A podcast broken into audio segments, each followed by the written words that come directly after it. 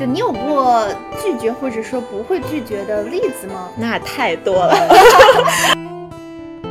嗯，哎，那 Vivi，你觉得为什么我们会认为 say no 很难？我们会为什么不会拒绝呢？有没有想过这个问题？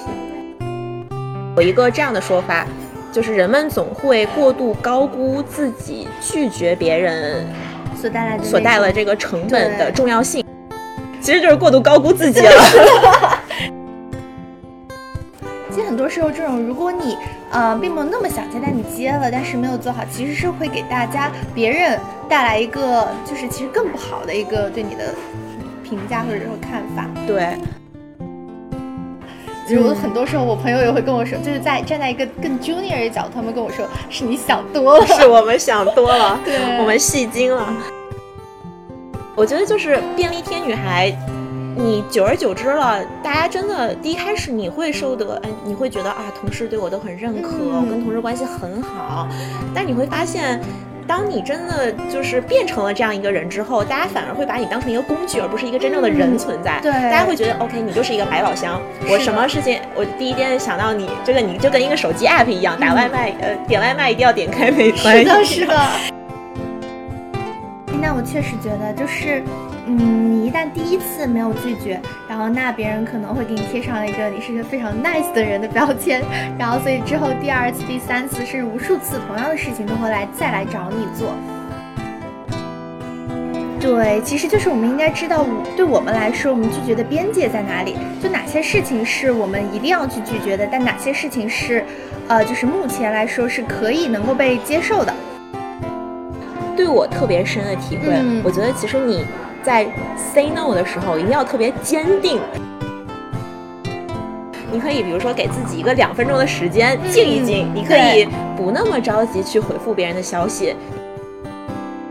当时在我们当时有一个类似于学生社团，我们当时要去也会对接很多这个外面的赞助啊什么的。我们当时有一个特别搞笑的方法，就是我们现在备忘录里或者你自己的聊天框中，把你想要说的话先就是。措辞 rephrase 对 措辞一下，然后包括什么？当时特别特别特别就是奇葩，吧标点符号、表情要你到底要发握手的 表情，还是要抱拳？抱拳要看对方是一个什么年龄的，三十多岁还是五十多岁，还是一个年轻的。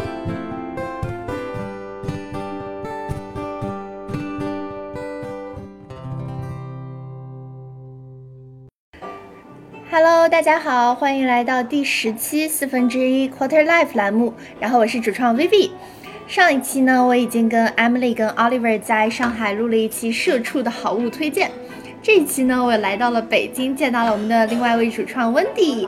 然后欢迎我们 Wendy 来做一个自我介绍。Hello，大家好，我是 Wendy。对，因为我们。两位主创 Emily 和 Oliver 他们已经入职了，正式成为社畜。对，然后工作时间可能不是特别的这个灵活，所以大家可能在未来的节目中会比较呃频繁的见到我和 Vivi。是的，大家也知道咨询的这个 life 啊，进了咨询 就听一入咨询深似海。是的，然后所以我和 Wendy 可能会趁接下来的这半年，给大家多多也跟大家有一个更多多的交流吧。然后这一期呢，我们要说什么呢？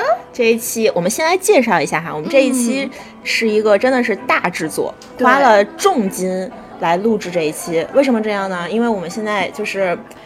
坐在一个非常非常 fancy 的高级甜品店，对，因为我们实在是找不到其他地方了。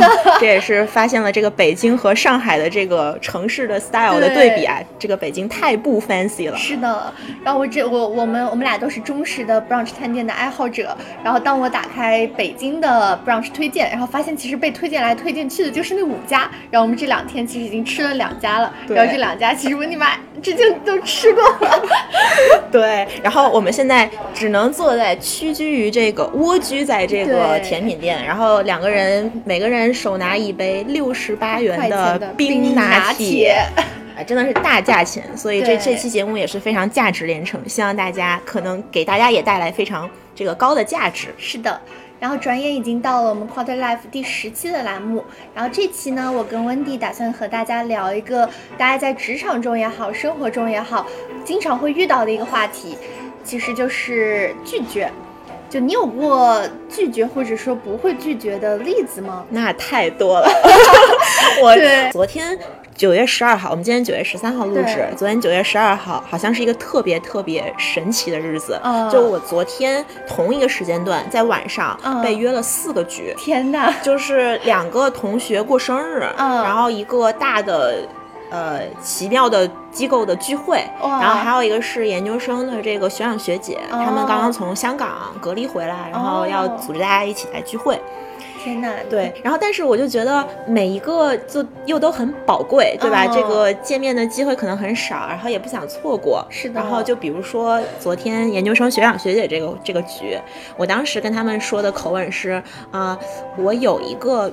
朋友的生日聚会要去，所以我可能会晚点来。我没有直接跟人家说我不去，对，对。然后但是呢，昨天在就是另一个局上，然后大家又又都玩得很开心，而且又因为地理原因的问题，嗯。我要从这个南锣鼓巷，哦。然后赶到三里屯。大家知道这个九周六晚上的三里屯简直是的，非常非常堵，呃，然后要再从三里屯赶到另外一个局，是嗯。在这个北四环。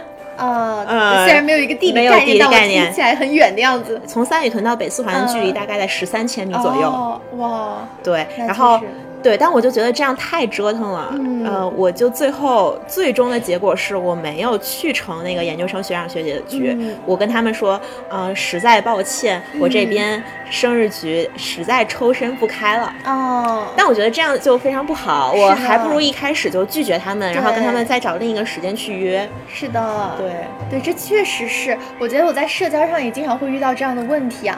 因为之前其实我可能是一个不愿意错过每一个局的一个心态，然后对，可能就会，嗯，就自己不情愿的情况下也会去参加一些局。然后有一次我也是很累了，当时也是有个这么赶场的状态，然后。也是因为朋友很没很久没见了，但我当时到那个局上，就在自己在那种一个不是很不是很，呃，就是不是很激动的一个情况下去到那个局，其实你也没有办法收获到很多，然后你自己给别人带来的可能也没有一个，也是一个比较淡的状态。其实这样真的不如一开始就拒绝掉的好。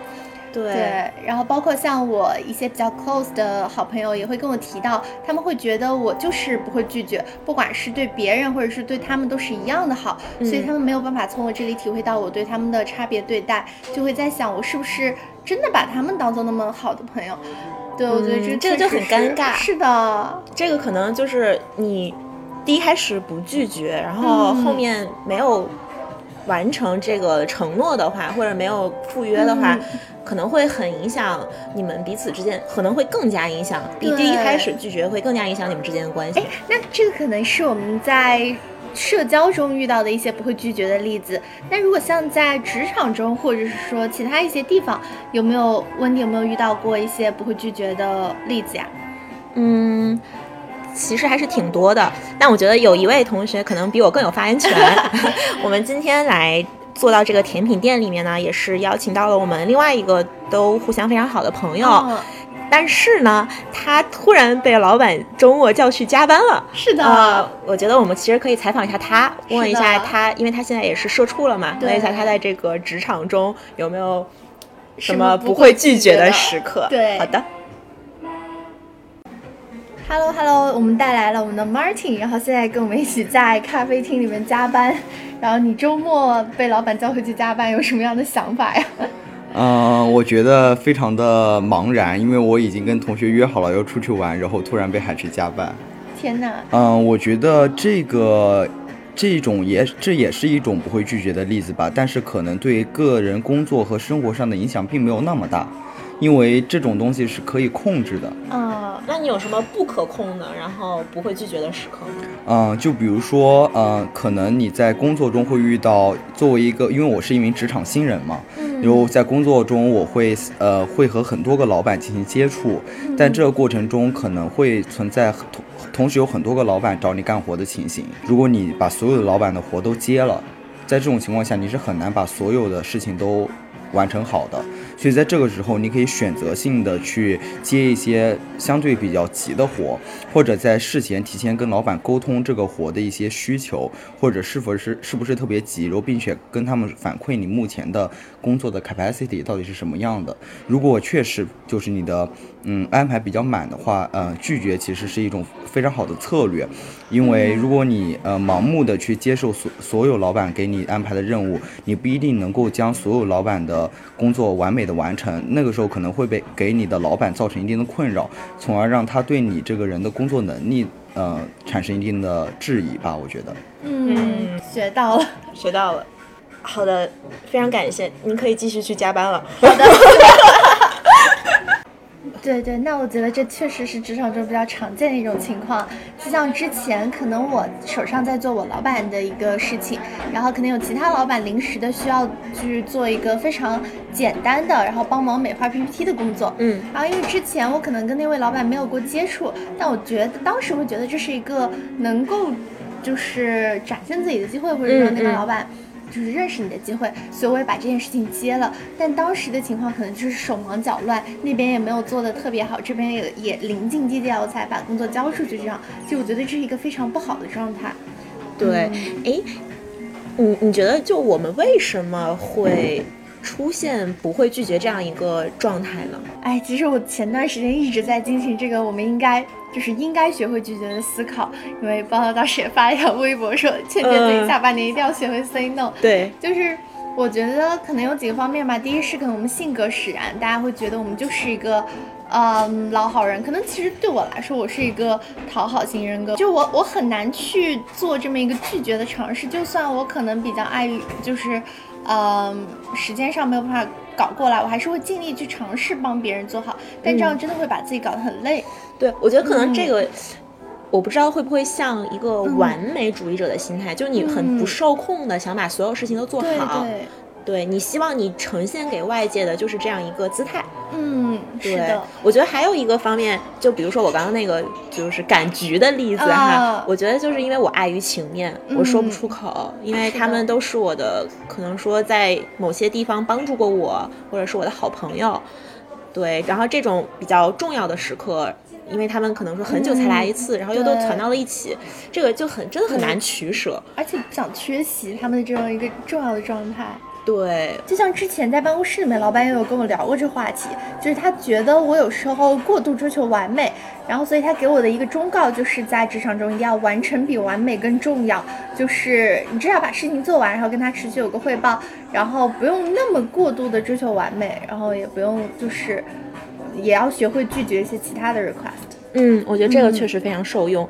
我觉得性格方面，除了你自己要追求，可能有些人追求完美之外，还会有一些人他们过度的善良了。嗯，为什么说过度善良呢？你会发现，真的社会上真的有一群人，他们。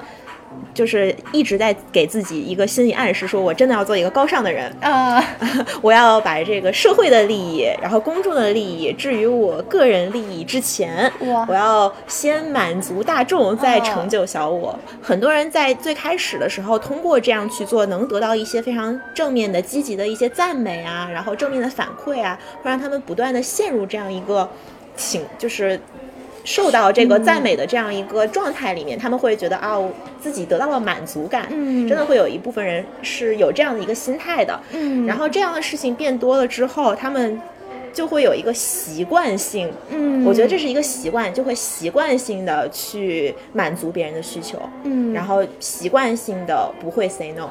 我觉得这确实是，就之前我可能也是处于一种不拒绝的状态，然后自己的整一天的时间分下来的话，可能真的能留给自己的时间并不多了。就很多时候在帮别人去，不管是亲密关系中去帮别人去解决一些问题，然后或者是说工作中去帮别人进行一些分担，但其实这些都是。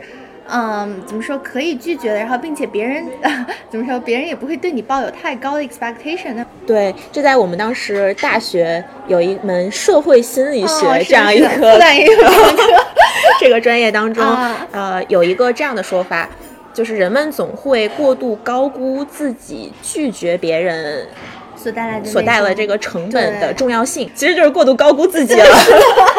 就就跟刚刚你 Q 到那个什么过度善良，然后把自己放在一个。对比较高的对状，态一个但其实人家可能也只是试探性的问一问，嗯并没有真的想说你一定要帮助到我、或者怎么样的，所以其实很多时候，这种如果你呃并没有那么想接，但你接了，但是没有做好，其实是会给大家别人带来一个就是其实更不好的一个对你的评价或者说看法。对。哎，其实像我们上期推荐社畜好物的时候有提到，像我们如果入职之后，其实很多的时间都是被工作所占据的，所以其实，在工作中学会这么一个学会拒绝的技能，其实也是非常有必要的。那在工作中，其实我觉得我们在为什么会在工作中就是觉得拒绝很难呢？就是拒绝你工作 scope 之外的事情。就温蒂对这方面有没有什么看法？我觉得，比如说像刚刚 Martin 的那个例子哈，他作为一个，他可能是出于他自己现在所处的一个状态，他现在是一个职场新人，那职场新人此当前当下的一个目标，可能是说我要寻求一定的职业发展，我要在公司获得一定的认同，获得上司对我的肯定。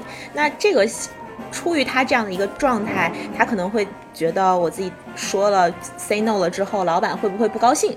对他会不会对我的评定有一些，会不会影响他对我的评定？而其实像我们这种在项目制或者说，呃，这样一个状态下，你可能会接触到不同的老板，并不是一个 line manager 的状态。所以其实你如果这时候拒绝了这个老板，你会可能会有一种 concern，说是我未来会不会在就是跟这个老板共事？那到时候会不会因为我这次拒绝了他，他会对我有什么不好的看法？其实我很多时候，我朋友也会跟我说，就是在站在一个更 junior 的角度，他们跟我说，是你想多了，是我们想多了，对我们戏精了。对对，我觉得这个电视连续剧中也嗯经常会有这样一个职场上不会拒绝的人格存在。大家肯定都看过那个《命中注定我爱你》是的，对，阮经天和陈乔恩的那个，就是当时那个陈乔恩扮演的那个什么心仪，她不是一个哦便利贴女孩吗？对对对我觉得这个便利贴女孩真的是自古以来 很长时间都存在于职场形态中。嗯，他们就是。第一开始我不会 say no，对。别人抛过来的脏活累活，我都非常愿意的，嗯。作为一个老好人的心态去帮他们完成。哦，对，《三十而立》中好像也有这样一个角色，哦钟小琴扮演的那个人，她也是这样。第一开始是一个便利贴女孩，她的那个抽屉里面就各种什么针线包啊，这些。对创可贴，呃，嗯创可贴还不算过分，啊对。我觉得针线包有点过分了。就比如说同学那个衣服西装扣子突然开了，他说小琴过来帮我帮我帮我那个缝一下，然后就过去了。我觉得就是便利贴女孩。你久而久之了，大家真的第一开始你会受得，嗯，你会觉得啊，同事对我都很认可，嗯我跟同事关系很好，但你会发现，当你真的就是变成了这样一个人之后，大家反而会把你当成一个工具，而不是一个真正的人嗯存在。对大家会觉得 OK，你就是一个百宝箱，我什么事情，我第一天想到你，就跟你就跟一个手机 app 一样，打外卖，呃，点外卖一定要点开美团。是的，是的。那我确实觉得，就是，嗯，你一旦第一次没有拒绝，然后那别人可能会给你贴上一个你是一个非常 nice 的人的标签，然后所以之后第二次、第三次，甚至无数次同样的事情都会来再来找你做。然后这时候，如果你一旦后面某一次去拒绝了他，然后他可能会突然还会感到震惊，就说：“哎，这个人怎么开始拒绝我了？”然后呢，这时候可能会有一些不太好的负面的影响。对，这反而是说一次负面的影响嗯会大过你之前所有的正面积极的努力。对，这也就是让我们意识到，不会拒绝真的带来的这个负面影响反而会是更大的。所以 that's why 我们要学会拒绝。是的，是的，事前先给别人一个预警。对我这个转场 还可以，还可以还可以，可以不生 硬，不生硬。好，那我们下面就来讲一讲为什么要学会拒绝。嗯，对，我觉得学会拒绝，一方面其实是给我们一种就是学会拒绝的勇气吧。不管是说内向的人也好，他可能会觉得我说不出口，但我觉得其实学会拒绝，就是你需要去大方的表达出你自己的一个需求。其实你很多需求对于别人来说。只要是你是合乎情理的，适合你这个人性格，不是说你硬是要去拒绝他，你是有自己的一个理由的。其实是合乎情理，都是能够被理别人理解和接受的。对，而且我觉得学会拒绝是让自己开心的第一步。对对对，你真的你会发现你，当你 say no，嗯，对一些事情 say no 之后，你会觉得啊，我自己的时间真的突然变多了，我可以合理安排自己的时间了，我可以把时间花在重要的事情上和重要的人去度过。是这个时候你会发现自己没有那么大的压力。嗯比如说像我昨天，我在。就是考虑要不要拒绝那个研究生学长学姐的局的时候，我真的内心超级忐忑，我就一直在衡，内心在衡量说啊，我不拒绝他们，他们会怎么想我呀？然后就就感觉自己内心非常煎熬。当时有那么多局，自己压力也特别大，然后也不能充分的享受当下的局。我觉得真的是就是掉在一个比较紧张和焦虑的状态，你也没有办法做好每一步。嗯，对，我觉得真的是你会发现，当你尝试去勇敢的去 say no 了之后，你你会发现也没那么难。是的，是的，而且你拥有了这种掌握生活和掌握自己时间的一个机会，你会觉得自己对自己生活是有控制权的，而不是在就是工作之外。其实工作我们已经是被就是被社畜可能都被压榨的比较比较厉害了。嗯对，那我觉得在生活之外，你是能够有掌控自己时间的权利的。对，对，而且我觉得在工作上，其实 say no 也没有那么难。对比如说你跟你老板明确的表达你自己其实是有一个合理规划的，嗯比如说我的优先级在我要先做 A，再做 B，再做 C，我手头已经有这些事情了。嗯如果假设像刚刚 Martin 说的，有一个另外的老板来找你，其实你就可以很清晰的跟他表达出，我现在有自己的优先级，我有自己的安排。那的您的事情，如果我有时间的话，再帮您完成，您看可以吗？如果您急的话，您也可以去找其他人。你这样非常呃得体的去合理的表达出你的诉求之后，我认为反而会让其他的老板会觉得你是一个。嗯，有底线的，你是一个嗯对自己的规划非常清晰的人，是其实反而能得到别人的尊重。对，其实很多时候像在做咨询项目也是，就每个咨询项目开始，不是大家都会开一个就是 team meeting，会嗯明确每一个人有什么不能触达的，就是有什么必须需要啊去满足的事情。比如说，我可能希望能够在咨询项目上能够保持一个健身的时间，因为之前我有听朋友跟我说过，就是他可能有时候会怕错过一些大家 team 一起吃饭的机会，嗯然后放弃了自己的健身时间，大家会发现这样越发的对自己来说比较痛苦。第一是他如果不去活动一下的话，可能自己没有办法再进入到那个工作比较高效的状态。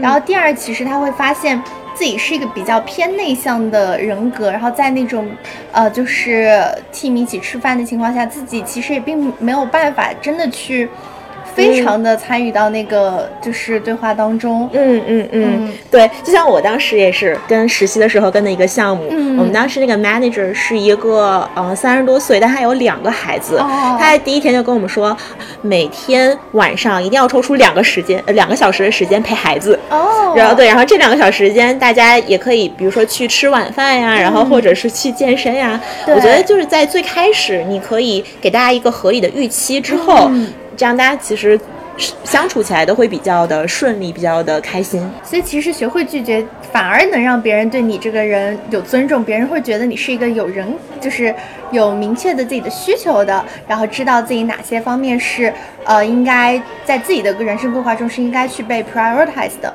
嗯，嗯，那我们分析了这么多我们自己的这个心路历程，不会拒绝的例子，我觉得其实我们可以。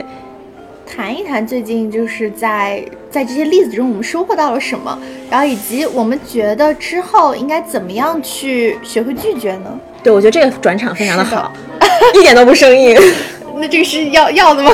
要留着吧。好的，好的那就这样了。好，这一段其实我们之前已经录了好的，想了好多次，应该怎么样从要学会拒绝转到怎么学会拒绝。对，但我们这次决定了，我们要拒绝。是的，嗯拒绝拒绝再多时间。对，拒绝多录几遍，我们就这样了，大家也多多包容。嗯好，呃，那我觉得首先我们其实应该明确，嗯我们其实不是说所有的事情我们都要拒绝，嗯对吧？我们应该要比较清晰的明确我们要对什么样的事情应该 say no。其实我觉得是要对我们自己需要什么有一个比较清晰的认知，就是我们对于我们自己现在所掌握的资源以及我们的能力，然后就是我们哪些事情是我们能够擅长去做的，嗯然后以及做这些事情中我们能够收获到什么，这些的交集其实就是我们应该去做的事情。然后那些无效的或者说能不能给我们带来特别大增益的，我们就应该去学会拒绝的。对，嗯我觉得而且是需要，就像你说的，我们要对自我其实有一个非常明晰的一个认识。嗯，比而且除了你你提到的资源呀、嗯优劣势啊，我觉得还是要明确我们的一个目标。其实嗯这个事情谈起来可能有一点功利，但我觉得是确实是我们需要去做的。对，其实就是我们应该知道，对我们来说，我们拒绝的边界在哪里？就哪些事情是我们一定要去拒绝的，但哪些事情是，呃，就是目前来说是可以能够被接受的。那现在再切回那个社交的例子吧。就我觉得现在对我来说，我可能希望把时间花在，就更多的时间花在去。呃，对我真正重要的朋友身上，然后去花更多时间去了解他们的情感，以及呃，就是增进彼此的关系，而不是说去认识很多人，但是每个人都没有更更深的一个联系。然后我会有就是把自己的周末，其实入职之后，你周末的时间就那么多，你肯定要花周末重要的时间去跟就是真正重要的朋友相处。我觉得这是我学会在社交上面学会学会拒绝的第一步吧。嗯嗯嗯，对，而且我。对我特别深的体会，我觉得其实你在 say no 的时候一定要特别坚定。这个真的是我昨天还还是回到研究生学长学姐，呃，在此真的对不起你们。就那个局真的，我就是因为第一开始释放出了一个非常模糊的信号，我没有跟他们说我。真的不能来，我没有跟他们这样说，我只是说啊，我有一个生日，其他朋友的生日 party 生日局，我就给出一个非常模棱两可的一个回复，说啊，我这边结束了，我就尽快来找你们吧。对，但我觉得这样真的不太好，你就给人家了希望，然后最后反而再拒绝，最后关头再拒绝，你这个失望的程度会非常的加大。所以我觉得，如果你真的要拒绝，你其实可以。你在当下肯定是说不出口的，你可以比如说给自己一个两分钟的时间静一静，你可以不那么着急去回复别人的消息，你可以给自己两分钟想一想，对吧？过一遍你刚刚说的，呃，我们。边界拒绝的边界在哪里？我们自我是希望说目标在哪里？怎么样的？然后把这个都明确了之后，你可以两分钟沉淀下来了，再去回复这个消息，然后去看你是不是要坚定的去拒绝他，还是说这个是对你有益的，你要就答应他嗯等等。哎，其实讲到这俩，因为我是双鱼座嘛，大家都是我也是哇。真的？你是什么时候的生日？呃，我是二月底。哦，我是三月底。哇，因为双鱼座大家知道有一个毛病，就是很喜欢脑补这种偶像剧，你知道吗？对。所以我很多时候，就我现在也会沉淀下来，在想，就脑补一下，如果我去参加了这个活动，那我会是一个什么样的状态？然后我脑补一下，脑补一下，脑补一下。然后如果我拒绝了，那我会收获怎么样的快乐？就在这两种情境中，我会去做一个取舍和平衡。那这时候就是用刚刚温迪提到的这两分钟，我会去做这么一个事情，然后就大概能够有。这么一个预期，说我应该拒绝还是不应该拒绝，然后就会要需要坚定，真的需要坚定。对，而且我发现这个两分钟其实还挺有用的，因为这两分钟又不会让人觉得你是拖着没有回复他，而且其实你会发现，就我我会有这样的情况，就我当我非常急的回复了一句话的时候，我突然发现我要撤回了，哎，这个话好像说的不太对，对，显得我情商很低啊之类的，那我很想撤回他。但是这样其实给别人可能说亲近的朋友无所谓，但是如果这个事情放在职场上，你像你的非常重要的老板突然撤回了，这个真的很尴尬。所以你其实可以两分钟错一下词。这个我当时在我们当时有一个类似于学生社团，我们当时要去也会对接很多这个外面的赞助啊什么的。我们当时有一个特别搞笑的方法，就是我们现在备忘录里或者你自己的聊天框中，把你想要说的话先就是。措辞，rephrase，对，措辞一下，然后包括什么？当时特别特别特别。就是奇葩把标点符号、表情，要你到底要发握手的表情，还是要抱拳？抱拳要看对方是一个什么年龄的，三十多岁还是五十多岁，还是一个年轻的？是的。你要发什么 emoji？这个都呃对，都安排好。虽然有点过了，但是我觉得可能说从那个时候开始，你就会发现我说话可能要严谨，不要让你的呃行动快于你的脑子。嗯嗯，对。所以你可以沉沉静下来。是的，黄金两分钟。对，黄金两分钟。然后其实这个你在事前给自己，你自己明确了之后，你给别人传达的信号其实才是比较坚定的。这传达出去一个比较坚定的信号，其实也是对别人的一种尊重。嗯，别人可以有，就是可以尽快的做出一个没有你的安排。对对，嗯，对，我觉得当我们其实掌握了一些拒绝的方法的时候。但其实都是方法论，我们还是会发现实践起来还是有些难。这个困难尤其体现在当我的一些好朋友来找我的时候，就是你可能你们关系真的很好，很不错，但是他们突然来找你麻烦你了。这个我想 Q 一下哈，但是确确实是最近比较尴尬的一个例子，就是我有嗯。大学的时候关系比较好的学弟和学妹，然后对都是我的好姐妹，对，然后他们来就是因为我在北京租房嘛，一个人租房，然后他们开学之前可能没有地方住，然后他们就是想说来找我。寒暄一下，对，然后一起住一下。我其实当时非常开心的就答应了，但后来发现确实就有很多尴尬的情况，比如说呃，房间因为就一个十多平米的房间，然后三个行李箱摆在那里，然后摊开，然后家里就比较乱，然后包括嗯，还有一个很尴尬的情况是吃了螺蛳粉外卖没扔。我当时，我当时进了房间，就就有一种吃了大便的感觉，此处打马赛克。对，吃了，大家自行体会。有画面了。对，有画面了。螺蛳粉外卖放在房间里一个下午没有扔。对，哇，天哪！然后，但但我觉得这个我想说的是，其实不是我自己不会拒绝，而是我觉得其实。每当这个事情一定是相互的，就像我们说受力、作用力和反作用力。你在麻烦别人的时候，其实你要想一下，你这件事情你自己是不是真的完成不了了？嗯，你是不是可以，或者说这个人是不是一个合适的人选去帮你完成这件事情？嗯，你是不是可以说通过一些其他的方法去做？而且你真的麻烦到别人的时候，你是应该抱着一个这样的心态的。不能说你因为你们关系好，你就觉得肆无忌惮。对我什么事情都可以麻烦。对，但是你一定要抱着一个你还是真的在麻烦别人的心态。我觉得这个事情就是除了你家人哈，家人其实这个这个真的是可以你稍微放纵一点，但是朋友之间还是应该保持着一定的这个。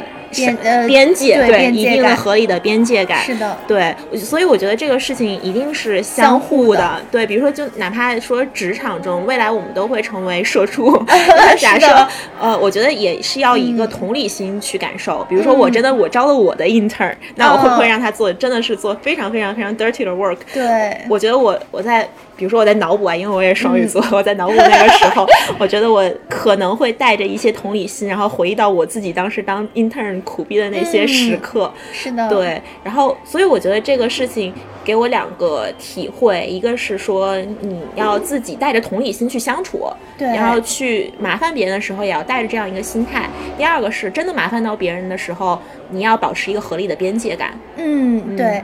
哎，其实我觉得在亲密关系里面也经常会遇到这样的问题，就比如说，呃，我可能呃比较擅长做 PPT 啊，或者做研究啊这一方面，然后之前学校答辩很多东西，呃，以前另一半会丢给我做，让我帮他做，然后这时候我又不好拒绝，对吧？然后毕竟两个人，对，渣男，没有啦，没有啦，就很多时候就会就会丢给你做嘛，就这时候你可能有自己的工作，你也会很忙，但是你需要去分心去帮。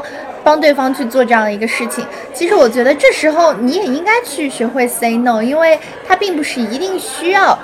就是你一定不是一定需要你去做这事情，然后其实这是淘宝可以花五十块钱做一个 PPT 能搞定的，对吧？然后有一次就是我实在是太忙了，然后他就丢给我做这个 PPT，我拒绝了，但是无果，我就在淘宝上五十块钱给对方找了个 PPT 代做，给他做了，给他们拉了个小群，让他们自己沟通去吧。对，但我觉得这个真的，其实一方面还是就是 Q 到我刚刚提到的那个问题，我觉得可能也这也有你男朋友一方面的责任。嗯，对，就就是。他怎么会觉得麻烦？尤其是可能说麻烦自己女朋友是这么理所应当的一件事情。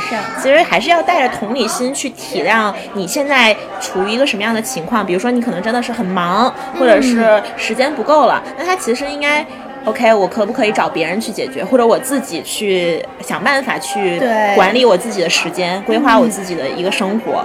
对，然后包括呃，我其实我当时跟我男朋友也是有这样类似的情况，但我当时就觉得我们还是处理的比较妥当的。就比如说他过来找我帮他，可能说也是做一个 PPT 的这个美化。哎呀，我们这个咨询女工，PPT 女工以后就 PPT 创业了，好吗？对对对。然后他过来找我做一个美化，然后。但但是当时我正在秋招，我就跟他说啊，我我这样我可以帮你，但是我要可能说先准备我的面试，然后我们可不可以在什么什么时间？然后比如说我每天抽出两个时间陪你，呃两个小时的时间陪你，或者是说你等我面完试之后，我们花两天的时间集中来嗯美化梳理你的 PPT，、嗯。然后剩下的时间他都在自己做 research，他在自己搭自己的这个前面的一些呃框架。对，然后这样的话，其实我们也是有一个合理的分工，就是嗯。他忙，他先做一些基础性的工作，然后一些拿不定的主意的时候，我们可以一起去讨论。对。但是是在我比较空闲的时间，我觉得这样其实就比较妥当，然后他可能也、哦。也会比较理解。对，对，其实是要学会拒绝，但学会拒绝也并不是意味着我就把完全不做不帮你了，或者说怎么样。其实我应该是说，我们我可以帮你，但我可能现在没有空，我可能之后帮你，或者我帮你做一部分，然后更多的其实还是你来立，你来做这样。对，我觉得这是一个就是拒绝的限度或者拒绝的程度的问题。对，所以其实我们发现，我们在呃要 say no 或者要拒绝别人的时候，沟通你要采取合理的沟通是一个非常，嗯可能说沟通也是一个比较重要的话题。对对你要怎么样去合理、呃得体、妥当的表达出你的这样一个诉求，这个其实是大家要去自己思考的。嗯，哎，那其实再讲回工作上，因为其实我们现在都对入职抱有一种期待嘛，就是又慌张，然后又紧张，有又焦虑，对对。有期待。其实我们这两天就是第一次同事见面嘛，对对也会在讨论说之后想要上什么类型的项目啊之类的问题。啊，哎，那温迪，你有想过这方面的一个，你有这方面一个考虑吗？比如说未来如果你想做哪一个方面，然后如果其他行业的老板来找你做事情，你会怎么样？就是考虑。嗯，我觉得其实还是一个提前要学会做自己的一个预期，包括对别人的一个对你自己的一个预期管理。嗯，就比如说，我可能想做一些轻松的 hours 比较好的项目。啊好的，然后那，可能，嗯、但是可能我的兴趣爱好又是在 cons、呃在零售这个方面啊，真的要要尝试。我最近在其实，在 manage 自己，不要中英交杂，杂是的。但 真的很难。好对没关系。讲回，呃，就是我们，但我可能说兴趣爱好啊，在这个消费啊、零售这一块儿，但会也也体会到说这一块儿工作时间会比较的。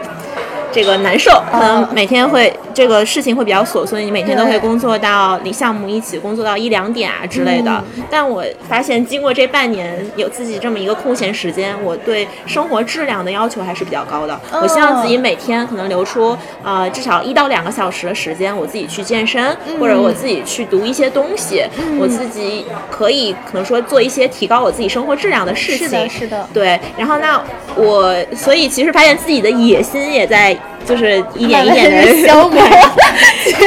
对自己可能大学毕业的时候，那个梦想着自己可以成为一个女女强人，但是现在就想过着这个养老的生活，哦所以我我发现自己在对自己的这样一个需求和自己的爱好进行了一个。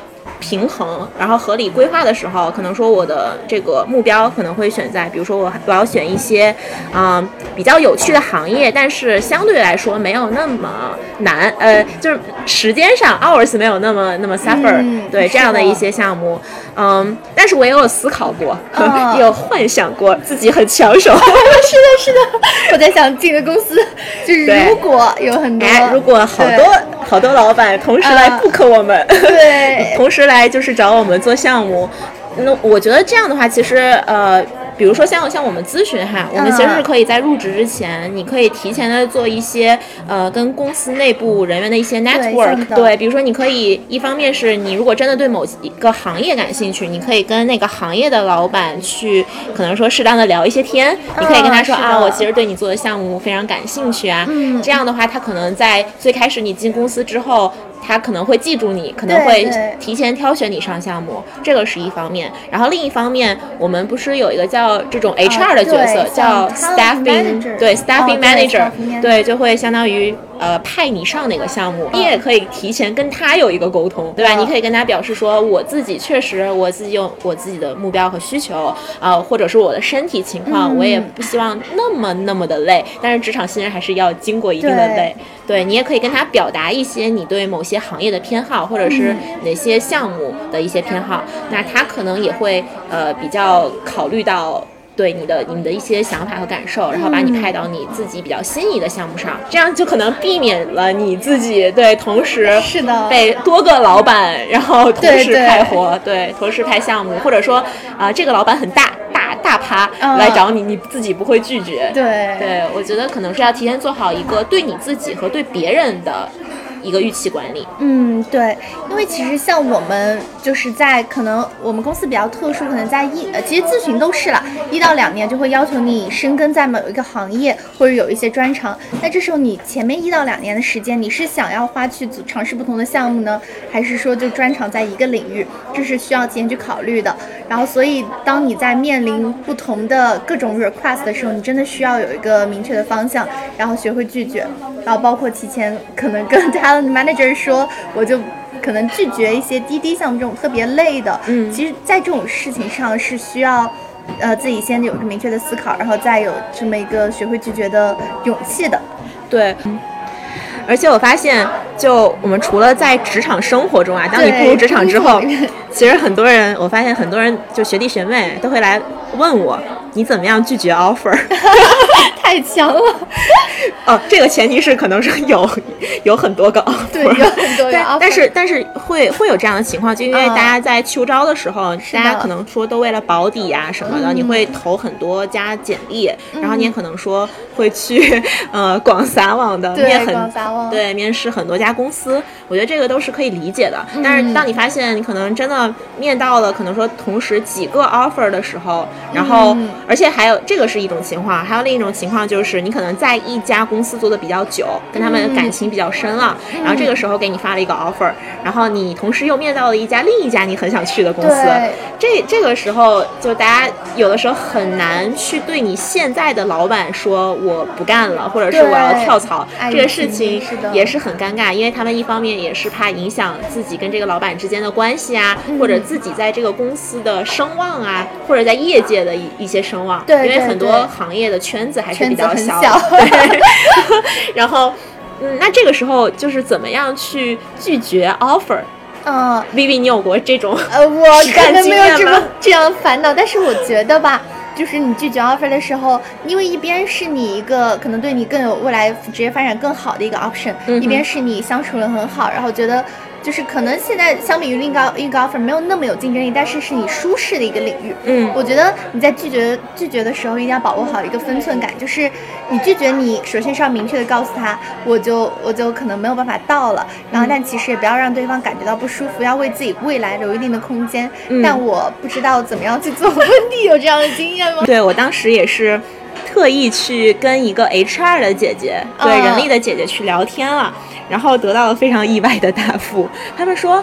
啊，那个有拒绝过吗？我们好像并不太在意呢，因为其实，呃，他是他是一个大厂的一个这样一个 HR，、他其实每天可能说大厂这种人才需求啊，包括人才流动都会比较多，嗯。他们可能会每天发出去呃一百张 offer，然后同时也会有可能说几十个 offer 被拒掉，对，但是呃，他们会觉得这是其实是很正常的一件事。态，但我们自己对。想太多。对，又是我们自己想太多，尤其是可能说，尤其是实大学生嘛，实习生，嗯你在最开始步入职场的时候，大家都很没有经验，没有套路，嗯所以大家就往往会对自己做出这种拒绝的事情很愧疚。是的，对，但是发现真的是自己想太多。是的我觉得我当时哈，我当时有一个 可能说，呃，也是面了一个保底的 offer，、然后嗯我给他们发的邮件。或者是这个措辞，我可以跟大家分享一下，大家可以到时候对，到时候拿出小本本啦，对重点到了。也到时候可以进群跟我们交流一下哈，也进我们的听友群，大家互相分享一波。我当时就大概先跟他表示说，嗯，很抱歉，我嗯不能接受你们的 offer 了。然后这个也是经过我的一个深思熟虑来做出的决定。然后我先夸了一下对方，嗯我先说啊、跟贵。贵公司真的真的非常好，我当时也是在他们家实习了两个月。嗯我说，呃，在我实习两个月的这个过程中，呃，大家都对我非常的 nice，然后包括我也得到了非常呃。就是最大化的尊重和价值的认同，我然后真的非常非常欣赏贵公司的一些呃处事的风格，包括文化理念等等。但是呢，我自己可能说的职业规划上，我对我自己重新梳理了一下我自己的一个目标，比如说我更希望说我有一个在外面可能说这个文化方面更多文化方面的一个碰撞。那我未来要去的那家公司可能是它比较偏呃西化，它可能会有。很多不同的国家之间的跨国项目。对对，这个是我比较呃看重的一点。然后另一点可能是我跟他讲说啊、也是出于我自己可能说地理上的一个需求吧，我可能更希望说在这个城市，然后呃去发展这样一个机会。对，因为当时有这个办公室的选择问题。哦对，然后我也是可能说一方面美化了一下 这个自己的的选择原因，一方面也是如实讲出了自己的一个选择原因。然后最后我再跟他他们说，那其实也非常希望能够跟贵公司一直保持一个未来可能说更好的一个联络关系。那包括可能呃未来希望还有更多的合作机会。嗯，对对对，就相对相对得体得体。对，但是嗯我其实发这封呃正式的邮件的时候，我其实有呃，就是说跟我的嗯直系的一些之前工作过的老板去约了几个电话，嗯呃，比如说我跟他们先说啊、呃比如说老板，你今天晚上有没有十分钟的时间？我可能嗯想简单的跟你探讨一下我的一个。嗯，最近面临的一个选择上的问题，职业发展上的一个规划问题。嗯，对，很多人其实发现，呃，大家都很惧怕跟老板去产生一个直接的交流。哦是的，这个可以就是呃回到我们的第四期向上管理。是的，是的，对，向上管理。对对对，我觉得这个可以连起来听。啊，那我当时也就是直接表达出了这样一个需求，包括其实我后面给其他学弟学妹建议的时候，我也都跟他们说，你们直接去跟老板进行一个面对面的心灵上的沟通。对，其实老板也会比较呃。可能说他们没有那么的高高在上，他们也是、嗯都是从这样一个经历过来的。嗯，对我当时跟我那个老板说完，表达完我的这样一个选择选择之后，我老板真的特别感人。我两位老板，哦一个老板跟我说。嗯，我们非常理解，我当时也是这么过来的，哦。我也是投了十多份简历，呃，一百多份简历，拿到了几个 offer，、比较之后，然后选出了自己最正确的决定，然后我们非常支持你，这个是一个，然后另外一个就是说，嗯，对，我们也真的是很支持你的决定，也很很感谢你一直以来的帮助，然后也希望未来大家可以一直保持联系，然后成为哦不仅是工作上，生活中都成为很好的朋友。当时啊太温暖了。看上去看完真的是热泪盈眶，嗯所以我觉得，我觉得。就回到我们的主题哈，嗯真的是要合理的，还是说你要对自己，呃，有一个非常清晰的认识，嗯。就是你真的不要冲昏头脑去想事情，然后你一定要合理表达自己的诉求，嗯然后去勇敢的去，可能说呃。通过各种方式，对，通过各种方式，可能说为你争呃争取到自己的利益，嗯。对，然后去表达你这个 say no，对，哎，其实我刚刚听温蒂讲这个啊，我觉得还有一点非常重要，就是要真诚，就是对你要真诚的告诉别人你拒绝的一个原因，就是你内心是怎么想的，所以别人才会更加真诚的来跟你分享他的一个看法，以及他其实。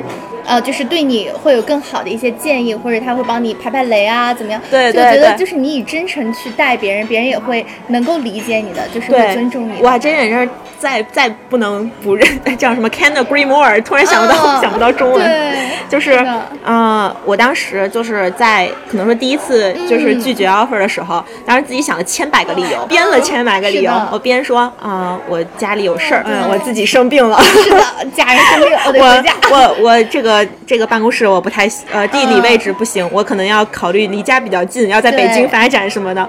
但但其实这都是搪搪就是搪塞嘛，你在搪搪塞，sorry 呃对 sorry，搪搪搪塞别人，然后但是都不够真诚。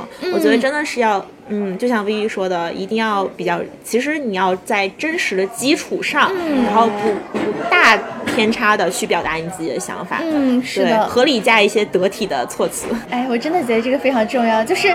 其实我们很多时候就还是那个高看自己的问题啊，就是不用想的，不用想那么多，就是真诚的跟别人聊他的想法，呃，你的想法，真的是会被理解的。对，是的，是的，嗯。包括我又想到说，我刚刚那个例子，我朋友来我家住嘛，嗯。如果我真的跟他们表达，呃，对，包括其实我后来也真的很真诚的去跟他们在微信上说出来，我就跟他们说，第一，嗯、你们是其实是在我家住没有任何问题，嗯。那你们做很多事情之前，其实可以跟我提前打招呼，嗯，对吧？比如说你们你们那个晚上，他们有一次玩到晚上三点回来，而且还带回来了一个别的人。天呐，小小的房间，大大大的的，房间，我当时三点，然后因为三个人进来声音很大，我就被吵醒了。哦然后是工作日对吧？工作日，工作日，然后睁眼看到三个人，哇！就是我当时以为我做梦，天呐，他以为我家怎么了？怎么就突然尾随进来一个人？然后我当时。真的就是很多事情积攒在一起，然后就有一天终于爆发了，然后这样一个事情，他们其实也认识到说自己确实做的不对，所以我我发现很多事情，大家真的只需要勇敢的迈出那一步，嗯，这些事情其实并不会想象中带来那么大的后果，反而其实会，嗯，可能说让你过得，让你和对方都过得更加舒服。对，是的，嗯，这真的也是一个人际交往，人际交往之法则，对。哎，那我们其实今天提到了一些不会拒绝的例子，然后包括为什么我们很多时候会觉得拒绝很艰难，以及为什么要学会拒绝，怎么去学会拒绝。其实真的是干货满满、收获良多的一期，真的吗？干货节目，对我们的第十期带给大家一个深刻的主题。哎，那其实也正好到一个就九月十二号、十三号，九月十二号这个尴尬的日子，是的，一个就是开学的高峰期以及社畜入职的高峰期吧。然后也希望大家能够就是在新的学期学会就明确自己未来的一个发展方向，然后学会拒绝。然后如果有什么对这期的想法啊，大家都可以对都可以到时候跟我们来联系。然后包括其实啊，我们最近也其实新开通了个一个一个服务，叫做四分之一树洞服务。对，这个是为什么呢？是因为之前那个 Poppy，大家发现它突然付费了，对对对，然后发现很多很多就是诉求没有办法匿名的去表达了。对，然后所以我们就是可能说收集了一下大家的需求，然后开通了这样一个服务，大家可以通过两个渠道来联系到。或者是来表达。倾诉一些烦恼，一个是关注我们的四分之一 Quarter Life 的微博，然后可以发微博的私信，然后另外一个是可以呃加这个赵四小助手的微信，对，然后也可以把自己的烦恼发发给赵四。那我们也保证这些东西，如果我们要泼出来的话，一定是匿名的，嗯。对，匿名打码。是的，然后如果我们会尽主创最大的能力去帮助大家答疑解惑，然后如果我们实在解决不了的，我们也可以发到群里，我们有将近一千。对，有吗？有，可以有，马上有了。对，四百人，那个最近不是八百的电影，四百一十四个人都能说成八百人，我们也可以说成一千人。是的，可以，可以。对，然后对我们也会集一千人的力量，然后帮助大家一起来想一些比较合理的办法。对，可以用我们的黄金两分钟，是的，黄金两分钟，对，去帮大家征求一些呃比较好的 idea，然后比较好的方法。对。对，其实讲到，我觉得我们听友群的力量真的是非常强大。哦，就上一期我不是刚录完那个社畜好物嘛，然后一下子从办公室回到家，其实特别不习惯，在群里面向大家征集那个升降桌的推荐。嗯嗯。然后当天群友给我推了一个，我买了一个隔日达，真的是感觉自己的生活水平或者是说工作效率得到了哇质一样的提升。真的真的，我真的觉得我们听友群真的是个宝藏，你知道吗？对，我们那天好像说到什么中秋这个话题，对，然后突然有个群友说他们家是做大闸蟹。哇，对，阳澄湖大对阳澄湖大闸蟹可以给大家提供大闸蟹这个批发大闸蟹批发价批发价格，然后对，然后又帮我们联系到了月饼，哇，对，真的是宝藏，嗯，所以大家。对，想如果想获取，也不是获取大闸蟹。如果大家想，就是可能说加入我们这样这么一个宝藏的，对宝藏的听友群，大家就一定要可能说我们在 show notes 中，然后包括各个渠道中都有展现我们的入群方式。对对，今天的节目差不多就录制到这里。对，然后可能也要确实要说一下，我和 Vivi，对 Vivi 可能是第二次，对吧？是的，我是第一次录制，所以。突然觉得自己的语言表达能力受到，就是我自己第一次对自己的语言表达能力产生了巨大的质疑。你知道我们俩这期节目可能听起来就这么四十多分钟吧，但我们可能录了两三个小时。哇，真的，我们头一次感受到了 Emily 和 Oliver 他们的这个艰辛，包括对他们产生了深深的钦佩之情。就我和 Vivi 的那个录制哈，我们稍微分享一下。对，就我们是三分钟、三分钟、三分钟一看，然后我们每录完三分钟就想。啊天哪，这个时间怎么只有这么点？他们是怎么聊到一个多小时的？是我们俩语速太快吗？还是我们两个人的脑子脑子？我们可能是这个储备太少。是的，我们不像韩趴，韩趴这个可是早晨旅游都要拿一本书来读的人。分享一下，之前我跟 Emily 跟 Oliver 去旅游，然后早上我们可能在刷手机看今天吃什么，今天去哪里，然后 Oliver 此此时掏出一本书，然后开始看书。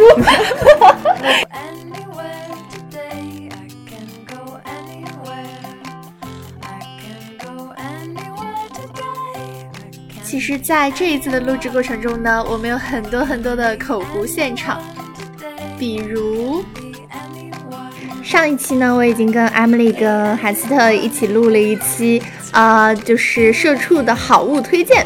然后这期呢，我也是来到北京，见到了我们的另外一位主创温迪，温迪妈，欢迎温迪妈来自我介绍一下。哎，那像温迪妈不是？你我等会儿就数着你说了几次。来记着 Q 一下。好的，Wendy 啊，好，Wendy，Wendy，四分之一 Quarter Life。好的，Emily 和汉斯特，汉斯特，行吧，Oliver，Oliver，好。啊，那我们其实像刚刚啊，我们邀请到的那个 Martin 同学，他讲到的那个职场上的不会拒绝的例子，我觉得这种心态其实就是出于一种职场新人，这是不是转场的太生硬了？当时我还跟，我就当时专门去跟了一个 HR 聊天，然后就得到了非常意外的回复，他说。啊其实我们并不 care，天哪，太高看我们了！这个声音，我的妈呀，这个太大了。然后这里要悄悄解释一下，为什么是温迪妈呢？因为我们一直都把四分之一 quarter life 当做我们的孩子一样，所以我们在群里面给各位主创的昵称都是温迪妈、C C 妈、韩爸，还有 Vivi 妈。那我们下期再见，下期再见啦，拜拜。la la